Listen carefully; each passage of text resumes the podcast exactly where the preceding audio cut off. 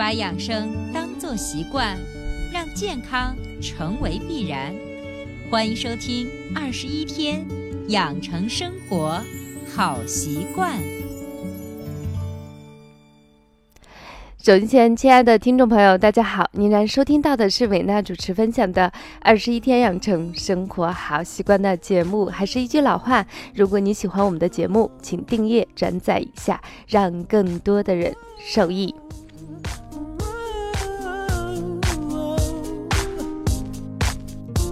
那今天伟娜在我们二十一天养成生活好习惯的节目中，给大家分享的主题叫做“带着耳朵去旅行，把心带回来”。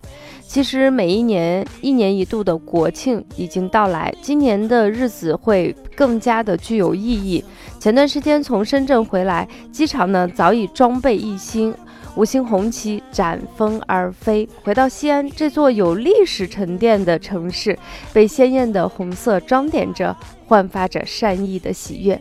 嗯，在这里我特别衷心的祝福我们祖国母亲，我们会更好的爱你哦。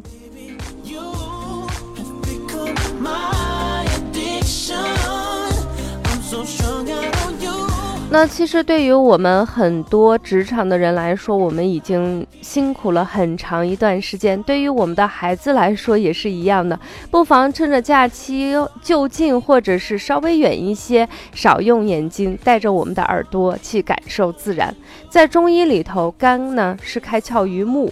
现代人用眼非常多，有主动的，也有被动的。身体可以躺在沙发或床上进行休息，但是我们的眼睛呢，却要睁得很大。有一些是因为工作学习不得不睁大，有一些呢是舍不得让它休息。时间久了就会影响我们的肝血，所以在家里头呢，我建议大家准备一些枸杞、菊花这样的茶去喝，也可以利用工作和学习的间隙。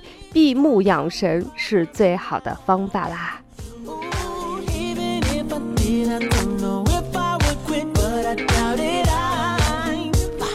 那对于我们的孩子来说，现在功课是真的非常非常的繁忙。很多在我的个人工作微信后台平台，很多妈妈跟我一样，因为我孩子今年学呃上五年级了，作业已经明显感觉跟之前不一样。还有一些上初中、高中的妈妈很担心孩子每天晚上可能凌晨一两点钟。才能睡觉，早上可能五六点钟才起来。妈妈很担心这种熬夜对孩子的身体不好，大家不要着急。呃，我会利用假期的时间，好好去想一想哪些食物对孩子的身体是 OK 的，同时还能相对比较好的进行调理。等稍后呢整理好以后，会分呃一到三期的节目，好好的是针对孩子的这些。呃，没有办法，必须熬夜。如何进行养生，会给大家详细的介绍。但是今天我想说的是，啊，我们的十一长假已经到来了。既然我们知道孩子已经非常的辛苦分，那么我们建议孩子在这段时间呢，稍微抽出时间在户外稍微的透透气，让我们干涩的眼睛得到释放。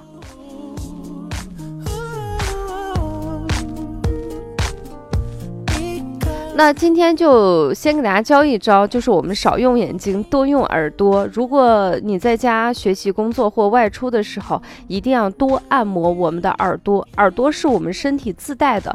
按摩它有良性的、非常好的刺激的作用，没有任何的副作用，因为它根本没有吃进去，所以不管是多大的孩子，呃，还有多长的成人，你都可以放心的进行使用。那么下来呢，我们就具体告诉大家，你出门旅行，其实也不仅仅是出门旅行，我们如何进行按摩我们的耳朵。当然，按摩耳朵之前，我们还是要稍微的了解一下耳朵在我们中医中的功能。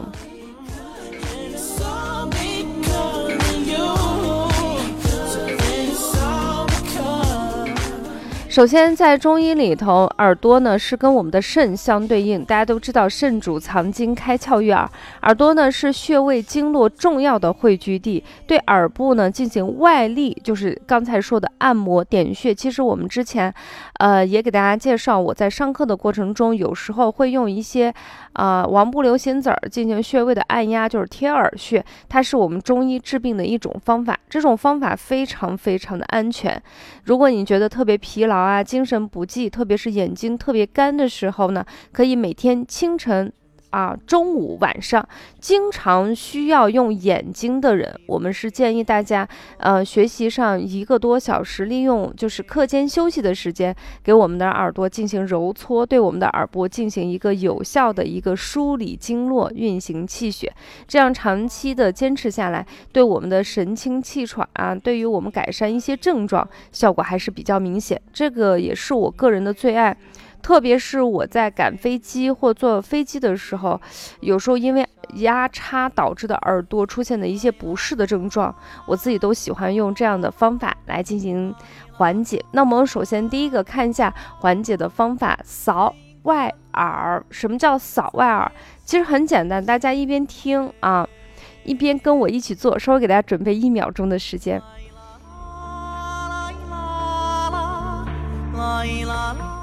什么叫扫耳朵呢？就是把我们的双手放在我们的耳朵旁边这个地方，贴着耳呃贴着脑袋，然后呢顺着这个脑袋的这个皮，把我们的耳朵等于说是外翻了，就给它翻过来扫。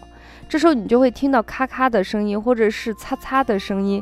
那么来回那么数次，时间有限的话，你就是搓几下；时间如果充裕的话，你可以搓几十下。这样的话，它不仅可以强身健体，对于耳朵的刺激效果也是非常好。那么第二个呢，就是拉耳垂，用我们的左右手啊，食指跟我们的拇指捏住我们的耳垂，上下啊轻柔的这种揉捏搓热，然后呢稍微的蹬一蹬。那么时间也是一样，不拘于时间，不拘于次数，完全是根据你的时间。感觉到我们的耳垂呢是微微的发烫啊，这时候呢就已经说明这个经络已经相对比较好的进行疏通，因为耳垂这个地方有我们人体头、额、眼、舌、牙、面颊等等穴位，都是这个地方的反射区，不妨经常的去拉一拉我们的耳垂。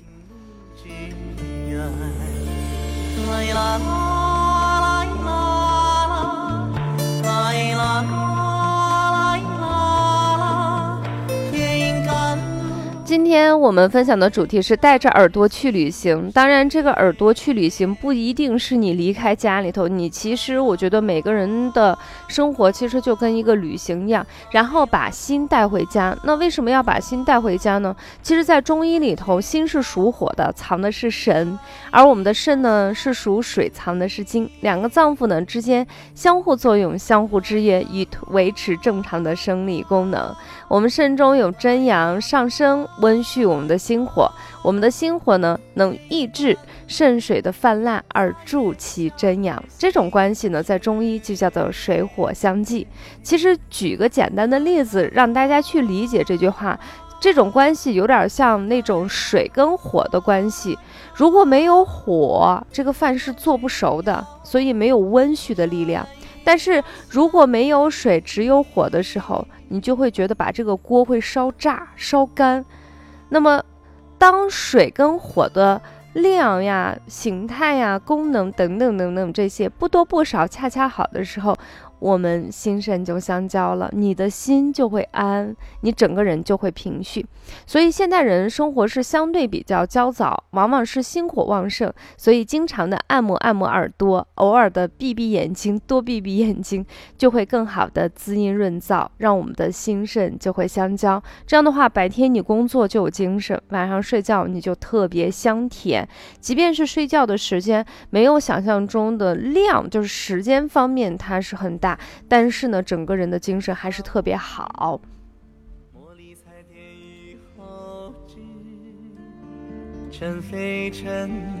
今天在结尾呢，我给大家放送的歌曲是桑吉平措的《月夕相邻》，我个人非常喜欢。为什么放这个音乐呢？因为当你随着年纪的增长，就是你会发现一句话，就是生活对我们谁都不是很仁慈的，而我们必须修炼的以温柔相对。其实很多时候，大家在我个人工作微信都在问我说：“老师，我看起来你你很平和，你没有生气，你是如何坦然的处之？”其实说实话，我自己也会时时生气，也不能坦然处之，因为很多时候事不关己高高挂起，道理我都会懂，我讲的也是头头是道。但是，一旦这个事情跟自己有关系，那么你就会牵肠挂肚。特别是已经当了父母的我们，你的聚焦会本能的靠近孩子，舍不得孩子吃苦。虽然你知道凡事都没有捷径，吃苦是必然的，然后也希望孩子能够踏着节奏去成长。但是呢，还是要故作镇定的面对那种蜗牛宝宝，这时候出现的表表里不一啊，外焦里嫩的那种矛盾感，都会让你自己时不时的有一些情绪不能把控。但是，当我们能跳出这一切，看到我们自己心态的经历这一切，其实也是一种进步。所以大家跟我一起，我跟大家一起，我们共同的努力。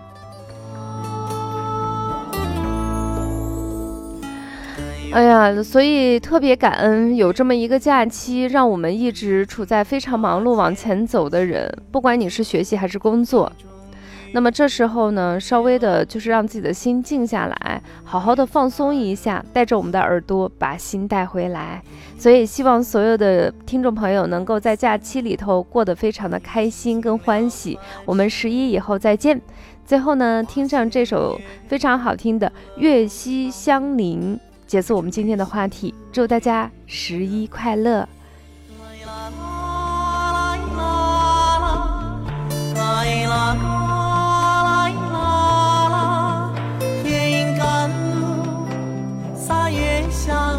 知心水，